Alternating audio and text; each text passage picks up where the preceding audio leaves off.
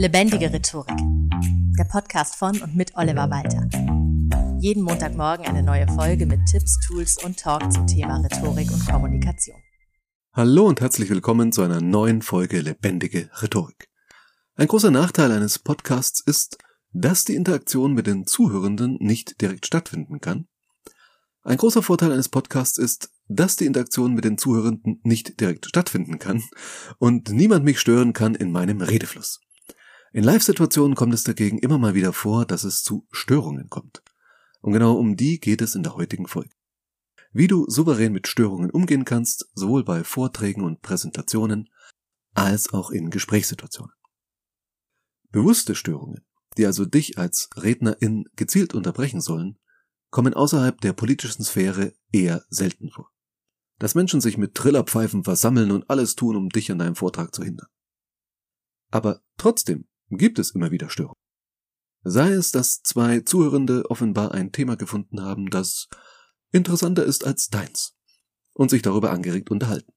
Oder was eigentlich in deinem Sinne wäre, sich über das unterhalten, was du gerade gesagt hast, was dann aber in dem Augenblick trotzdem stört. Und dann gibt es noch Situationen, in denen im Publikum jemand sitzt, der sich selbst gerne reden hört. Und an der Stelle gendere ich absichtlich nicht, denn in 99% der Fälle sind diese Personen männlich. Ja, in gefühlt jeder fünften Comedy-Mix-Show, bei der ich bisher aufgetreten bin, sitzt im Publikum ein Typ, der sich für witziger hält als alles, was auf der Bühne passiert.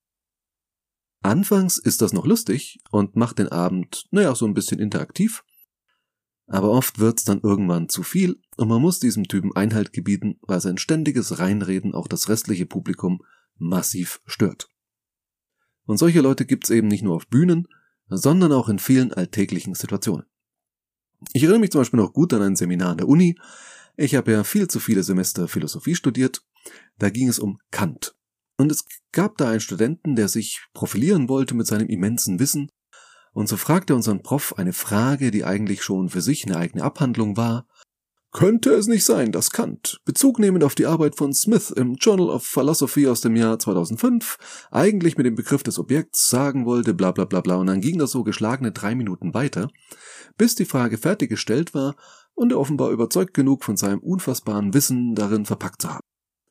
Und dann sah er den Professor so erwartungsvoll an, und der sagte eiskalt einfach, nein, drehte sich um und machte weiter. Ach, das war schön. Kleiner Loop zu Folge 33.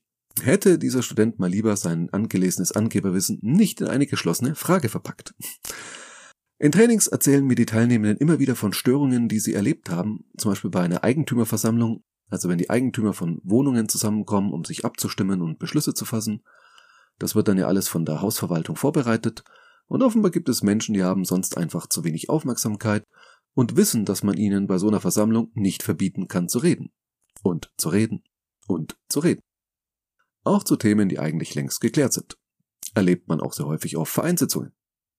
Und dann gibt es noch Störungen, die von außen kommen. Zwischen der Kaffeemaschinen bei einer Lesung, Baustellenlärm direkt vom Seminargebäude, ein Junggesellenabschied in einem Hotel, in dem man bei einer Tagung gerade eine Keynote hält, oder gerade aktuelles passiert, Während einer Trauung blökt jemand aus einem nahen Hotelzimmerfenster. Anscheinend war die Nacht zuvor etwas lang und alkoholisch und ging es da in einer Tour. Ja, man erlebt ziemlich viel in meinem Beruf. Die Rückmeldung aus meinen Seminaren ist immer wieder, Störungen, egal welche Art, sind für viele Menschen der Albtraum schlechthin. Da habe ich mich so gut vorbereitet, mein Publikum ist voll dabei, ich habe auch so den ersten Reflex von Lampenfieber überwunden und bin richtig da voll drin und dann Störung. Mist. Darauf kann ich mich ja nicht vorbereiten, oder? Äh, doch, na klar. Sonst wäre diese Folge hier relativ überflüssig. Klar kannst du dich auf Störungen vorbereiten. Und ich zeige dir im Folgenden sogar ein Stufenmodell zum Umgang mit Störungen.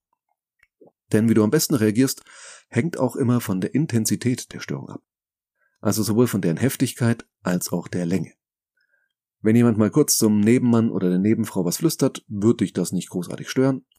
Wenn aber ständig geredet wird, und zwar nicht nur geflüstert, sondern dann auch irgendwann lauter geredet, dann stört's umso mehr.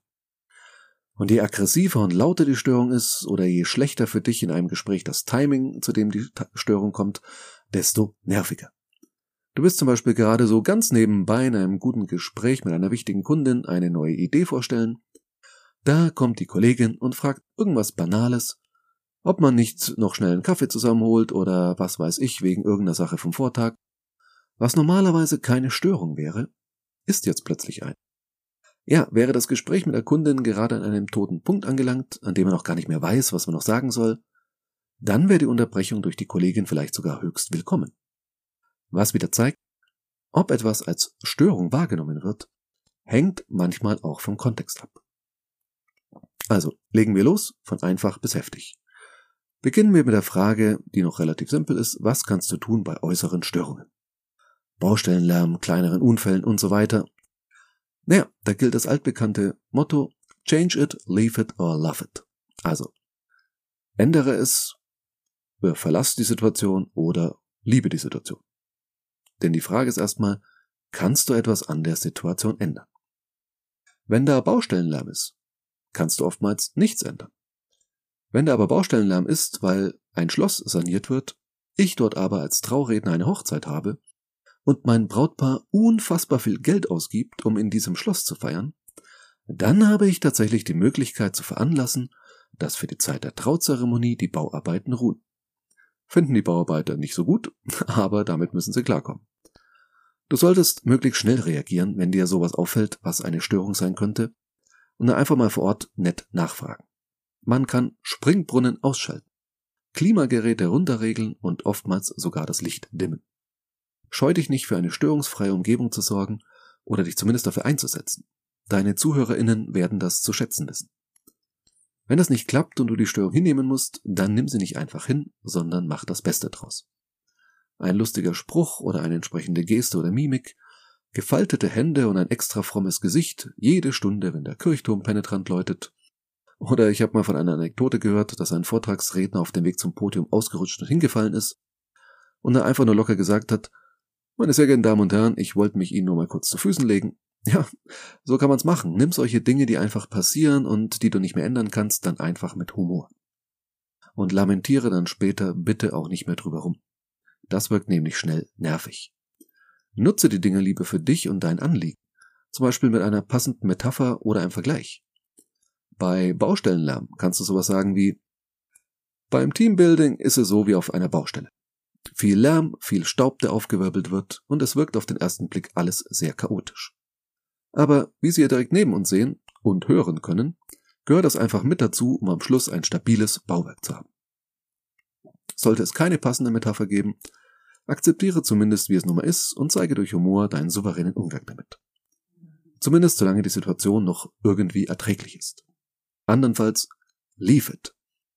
Fällt vielleicht schwer, aber es kann im Extremfall Situationen geben, die es unmöglich machen, deine Rede oder Präsentation überhaupt zu halten. Habe ich selber zum Glück noch nicht erlebt, aber schon davon gehört. Mitten im Sommer fällt die Klimaanlage aus und die Fenster sind aus Sicherheitsgründen nicht zu öffnen und es sind Temperaturen im Raum, dass nur noch der Aufguss fehlt, damit das Sauna-Feeling perfekt. Es kann für Teilnehmende mit schwachem Kreislauf wirklich problematisch werden und wirklich konzentrieren auf das, was du zu sagen hast, wird sich eh keiner. In Abwandlung eines Zitats aus der Politik, lieber gar keinen Vortrag halten, als einen schlechten Vortrag halten. Aber kommen wir zu den menschengemachten Störungen. Die kommen häufiger vor. Und Love it, change it or leave it ist dafür zu simpel. Also, hier ein Eskalationsmodell von soft bis hart, je nachdem wie heftig und wie oft die Störung auftritt. Erste Stufe, ganz klar, ignorieren. Das mag jetzt im ersten Augenblick seltsam sein, ist aber tatsächlich die beste Strategie. Wenn jemand mal kurz einen witzigen Einwurf macht oder irgendwie getuschelt wird, ignoriere es. Warum? Ganz einfach. Weil du davon ausgehen kannst, wenn da jemand jetzt irgendeinen Spruch bringt, dass die Leute zwei, drei drumherum das vielleicht mitbekommen und vielleicht mal kurz schmunzeln oder lachen, der Rest des Publikums aber mit seiner Aufmerksamkeit immer noch voll bei dir ist. Wenn du jetzt aber die Aufmerksamkeit dorthin lenkst, bringst du die Leute erst auf die Idee, sich mit dem zu befassen, was dort passiert. Wenn du einfach weitermachst, ist auch ein dummer Kommentar innerhalb von spätestens zwei Minuten endgültig vergessen. Deswegen ist es manchmal wirklich sinnvoller, einfach weiterzumachen. Wenn das nicht ausreicht oder die Störung einfach schon von Anfang an so heftig ist, dass du reagieren musst, gibt es, je nachdem, wie heftig sie ist, die Möglichkeit, das Ganze einfach nur nonverbal zu regeln. Das heißt, du hebst die Augenbraue oder suchst wirklich direkten Blickkontakt mit der störenden Person. Da kannst du deine Autorität als Redner oder Rednerin in dem Augenblick ausspielen und oftmals reicht das schon völlig aus, dass die Leute wissen, okay, du hast jetzt ein bisschen auf den Kicker, wie man so schön sagt, dass sie das dann auch sein lassen. Wenn das immer noch nichts nützt, kannst du die Stimme senken, also tatsächlich leiser reden. Viele Menschen neigen dazu, bei Störungen akustischer Art lauter zu reden und zu versuchen, die Störung zu übertönen. Der Effekt ist meistens, dass die Störung dann auch lauter wird. Tatsächlich funktioniert es umgekehrt viel besser. Wenn du leiser wirst, wird auch die Störung leiser oder aber fällt deutlicher auf. Aus dem Publikum kommen mahnende Blicke in die Richtung und das wirkt oftmals auch. Im Extremfall kannst du sogar einfach schweigen. Ja, das fällt nicht auch Leuten, die in ein Gespräch vertieft sind, auf, dass da vorne plötzlich keine Hintergrundmusik mehr ist und schauen dich dann plötzlich erwartungsvoll an und merken, ups, der oder die hat jetzt wegen uns das Reden aufgehört. Okay, dann bin ich jetzt mal lieber ruhig. Also schweige und mach gleichzeitig Blickkontakt zum Beispiel in die Richtung. Das wirkt auch schon sehr, sehr stark. Bis hierhin hast du eigentlich noch in keinster Form verbal auf die Störung reagiert. Das kommt jetzt im nächsten Schritt. Wenn jemand Kritik äußert oder sonst irgendwie etwas vorzubringen hat und sich einzumischen hat, kannst du natürlich erstmal voll dagegen gehen, ist aber oftmals gar nicht hilfreich, weil wenn jemand Streit sucht und du gibst ihm den, dann geht die Sache erst richtig rund. Stattdessen kann es oftmals helfen, sich darüber klar zu werden, was für Bedürfnisse stecken denn dahinter? Was will diese Person eigentlich?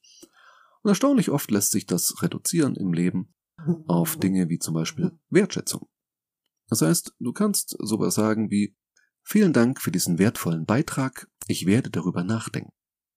Oder was ich auch einmal empfohlen habe in einem Seminar, wo wir darüber geredet haben, wie könnte mit Störungen umgegangen werden, war dann wirklich der Punkt zu sagen, das ist ein interessanter Gedanke, dafür haben wir aber zu wenig Zeit. Machen Sie doch gerne einen Termin mit mir aus und kommen Sie zu mir ins Büro, dort können wir das in Ruhe besprechen. Es hat nie jemand einen Termin ausgemacht, weil die Leute wollten sich ja dort zeigen und präsentieren und nicht im Büro unter vier Augen sprechen, aber trotzdem hatten sie erstmal keinen Anlass mehr, weiter irgendwie sich einzumischen. Oder aber, und das ist jetzt der spannende Punkt, das hatte ich auch schon mal in einem Seminar mit einem Teilnehmenden festgestellt, vielleicht ist diese Störung ja überhaupt keine Störung, sondern wirklich ein interessanter Beitrag.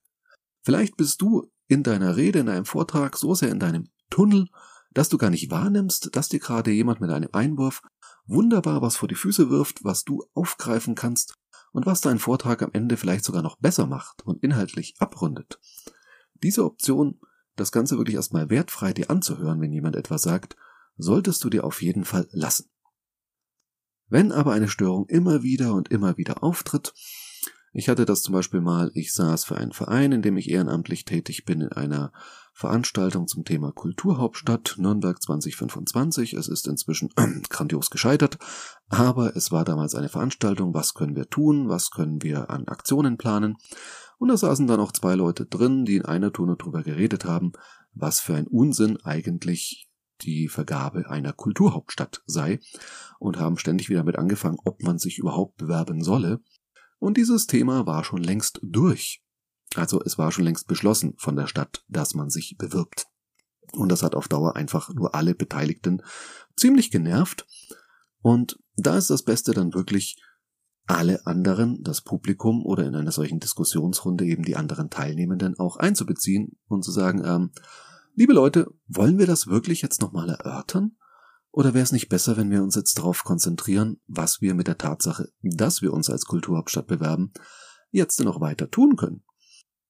Und ab da lief das Gespräch in die richtige Richtung. Natürlich hast du auch immer die Möglichkeit, mit einer schlagfertigen Rückmeldung das Ganze zu besiegeln. Darauf kann ich jetzt hier nicht näher eingehen, weil Schlagfertigkeit ist selbst ein Riesenthema. Da könnte man sogar einen eigenen Podcast dazu machen und ich werde das auch immer wieder in einzelnen Podcast-Folgen aufgreifen. Aber wenn dich jemand angeht, während du redest oder auch in einem Gespräch, ist eine schlagfertige Rückmeldung natürlich immer eine Möglichkeit. Und es ist auch völlig okay, einfach um Ruhe zu bitten und zu sagen, das passt jetzt hier nicht rein. Ich möchte jetzt bitte meinen Vortrag, meine Präsentation einfach zu Ende halten. Und du kannst das Ganze auch als Störung benennen. Oder natürlich auch, das ist sozusagen umgekehrte Psychologie, die Aufmerksamkeit dieser Person geben, die diese Person offenbar gerne haben möchte. Also ich habe das schon mal erlebt bei einer Comedy-Veranstaltung, dass da ständig an seinem Tisch geredet wurde. Die hatten super Spaß, aber nur mit sich selbst und haben alle anderen gestört. Und der Kollege, der gerade auf der Bühne war, ist wirklich mit Mikro von der Bühne runter zu diesem Tisch hin, hat ihnen das Mikro hingehalten und gesagt, hey, wollt ihr die Show schmeißen? Hier habt ihr das Mikro, macht mal. Und da haben sie dann total verdutzt geschaut und gesagt, nein, nein, nein, nein. Und ab dem Zeitpunkt gab es da keine Störungen mehr. Das solltest du natürlich nur tun, wenn die Wahrscheinlichkeit hoch ist, dass der Störenfried oder die Störenfrieden kneift. Und ich habe dieses Wort Störenfrieden tatsächlich gegoogelt. Es ist die korrekte weibliche Form davon. Okay, also, wenn du dir ziemlich sicher bist, dass diese Person dann nicht die komplette Show an sich reißt, sondern kneift, und das tun die meisten Menschen, dann kannst du mit umgekehrter Psychologie und hey, wollen Sie nicht den Vortrag weiterhalten, wunderbar die Leute zum Schweigen. So, das war jetzt die Vortragssituation. Gehen wir über auf das Thema, was kannst du in Gesprächen tun? Plötzlich stört jemand, beziehungsweise gehen wir erstmal davon aus, so hatte ich auch gerade angefangen beim Thema Vortrag, was ist mit äußeren Störungen? Ich persönlich breche Gespräche ab oder vertage sie gleich zu Beginn, wenn ich keine ungestörte, ruhige Umgebung habe. Also wenn mich jemand anruft, neue Anfrage für ein Coaching, Training, was auch immer, und ich habe gerade die Kinder im Hintergrund äh, streiten oder sonst was oder mich haben auch schon mal Leute angerufen. Ich laufe mit äh, Bluetooth-Kopfhörern und da habe ich auch eine Telefonfunktion drin und dann bin ich halt mal kurz rangegangen, war aber gerade auf einem 10-Kilometer-Lauf. Wenn irgend sowas ist, dann sage ich immer, kann ich Sie später zurückrufen? Ich möchte mir nicht ausreichend Zeit für unser Gespräch nehmen und auch voll und ganz für Sie da sein können. Und das funktioniert immer, das finden die Leute grundsätzlich gut. Und das ist definitiv besser, als das Gespräch jetzt mit irgendwelchen Hintergrundgeräuschen gerade so zu verstehen oder in den Hörer zu brüllen, ja, ja, klar, können wir so machen. Nein, lass das, vertagt das Gespräch lieber auf eine Stunde später. Wenn jemand in einem persönlichen Gespräch dann aber zum Beispiel, wie vorhin schon mal angedeutet, in einem ungünstigen Moment dazukommt und deshalb eine Störung darstellt, wissentlich oder unwissentlich, solltest du diese Situation moderieren. Dezent oder auch direktiv, je nach Verhalten des Störenfrieds oder der Störenfrieden. Sag zum Beispiel sowas wie, schön, dass du dich zu uns gesellst, damit gibst du erstmal Wertschätzung. Wir bräuchten die aber noch ganz kurz, um unser Thema abzuschließen, okay? Das wird ein guter zweiter Satz, der signalisiert, pass mal auf, du störst gerade. Nicht grundsätzlich, ganz im Gegenteil, aber jetzt gerade halt schon. Eine andere Möglichkeit ist es, die störende Person auch demonstrativ körpersprachlich außen vor zu lassen, also so im wortwörtlichen Sinn, also klar das Gespräch nur auf den oder die bisherigen Gesprächspartner auszurichten, sich nur denen zuzuwenden und sozusagen diese zusätzliche Person wirklich körpersprachlich und vom Gesprächsverlauf her zu ignorieren. Oder gar bewusst zur erwünschten Person sagen, lassen Sie uns doch noch was an der Bar zu trinken holen. Und die störende Person einfach stehen lassen. So. Jetzt bin ich störungsfrei durch diesen Podcast gekommen und die Hausaufgabe der Woche lautet natürlich nicht, störe möglichst eine andere Person, um zu sehen, wie sie reagiert und ob sie das gut macht, äh, sondern achte doch einfach mal selber drauf, wie du mit Störungen vielleicht zukünftig umgehst oder wenn andere Personen eben Störungen erleben, wie diese damit umgehen. Denn auch das ist eine gute Möglichkeit, neben all dem, was ich dir jetzt erzählt habe, sich von anderen Menschen, die du als souverän wahrnimmst, abzuschauen, was machen die in solchen Situationen und wäre das auch was für mich. Das war's für diese Woche. Ich hoffe, du konntest auch störungsfrei zuhören. Vielen Dank dafür auf jeden Fall und bis zum nächsten Mal. Das war Lebendige Rhetorik, der Podcast von und mit Oliver Walter. Jeden Montagmorgen eine neue Folge mit Tipps, Tools und Talk zum Thema Rhetorik und Kommunikation. Wenn du Oliver Walter als Experten für lebendige Rhetorik buchen möchtest, schau doch mal auf www.walter-oliver.de.